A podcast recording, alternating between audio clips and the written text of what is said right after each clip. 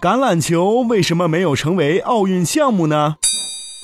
橄榄球虽然不像足球和篮球那样具有广泛的群众基础，但已经成为一个主流的运动项目，在世界上很多国家都得到了普及，并且开始职业化。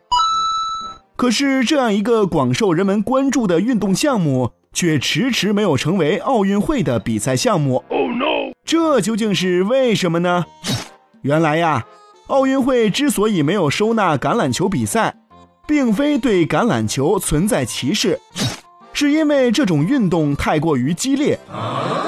众所周知，奥运会举办的时间只有十五天左右，而要在这么短的时间里连续比赛。对橄榄球运动员来说是超负荷的。不要啊！也就是说，橄榄球之所以没有成为奥运会项目，并不是因为人们不重视，而是因为这种运动实在太过激烈。对于运动员们来说，他们没有足够的休息时间，所以没有把他们列为奥运会比赛项目。